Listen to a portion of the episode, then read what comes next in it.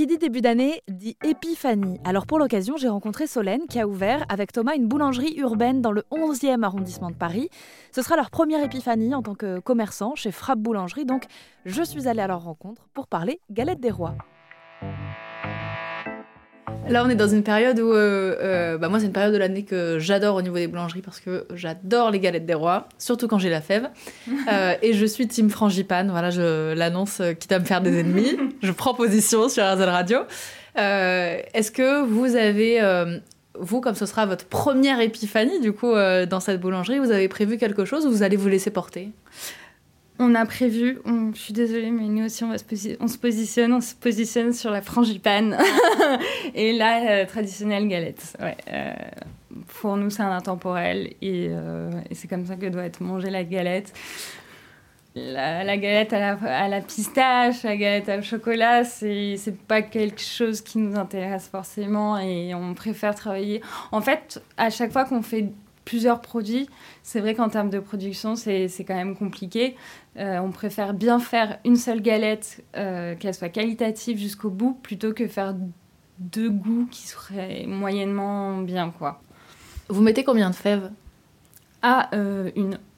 Et est-ce que vous mettez une fève aussi Est-ce que vous mettez des fèves aussi dans les galettes individuelles Parce que, alors moi, grande désillusion de ma vie, j'achète une galette individuelle pour être sûre d'avoir la fève et il n'y a pas de fève dedans. Non, non, effectivement, mais on ne fait pas de galettes individuelles, on fait ces galettes à la part. Donc, on peut avoir, ah. euh, on peut avoir la fève. Il y a quand même un peu de challenge. Il y a un peu de challenge, mais du coup, le challenge avec, les, avec d'autres inconnus, quoi. Ça peut créer de la proximité, hein.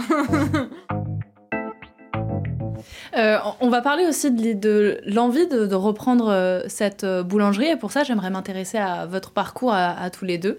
Est-ce que vous pouvez nous en dire plus? Qu'est-ce qui fait qu'aujourd'hui ben, on se retrouve à l'étage de votre boulangerie à en parler? Alors Thomas, lui, ça faisait longtemps qu'il était, il a arrêté l'école à 14 ans pour se reconvertir, enfin pour commencer le métier de pâtissier. Il a été chef pâtissier pour Alain Ducasse à New York.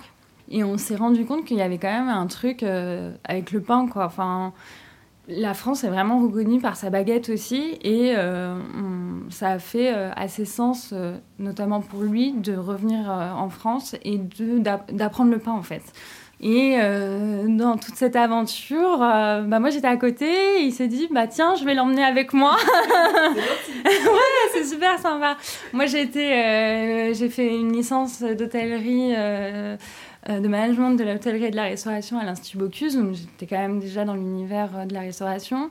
Bon, c'est vrai qu'il y a eu le confinement qui a fait que moi, mon métier, il a été euh, bah, complètement stoppé. Ce qui est rigolo, c'est que pour ne pas rien faire, j'ai pris un petit poste de vendeuse de trois mois dans une boulangerie.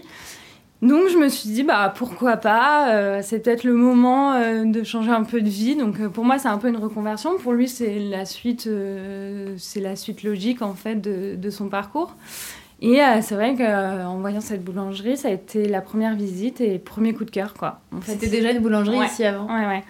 Complètement différente, mais boulangerie. Et en fait, on a, vrai, on a eu un véritable coup de cœur pour l'énergie du quartier il y avait un truc euh, y avait un truc quoi. Et puis tout de suite on s'est imaginé le le lieu quoi qu'on cassait un mur à grandir euh, enfin tout était là quoi. On est sorti du rendez-vous on avait les mêmes idées donc en fait euh, ça a fait sens quoi. Donc l'idée c'est de continuer de grandir. C'est ce qu'on peut vous souhaiter peut-être pour cette année 2023 c'est ça.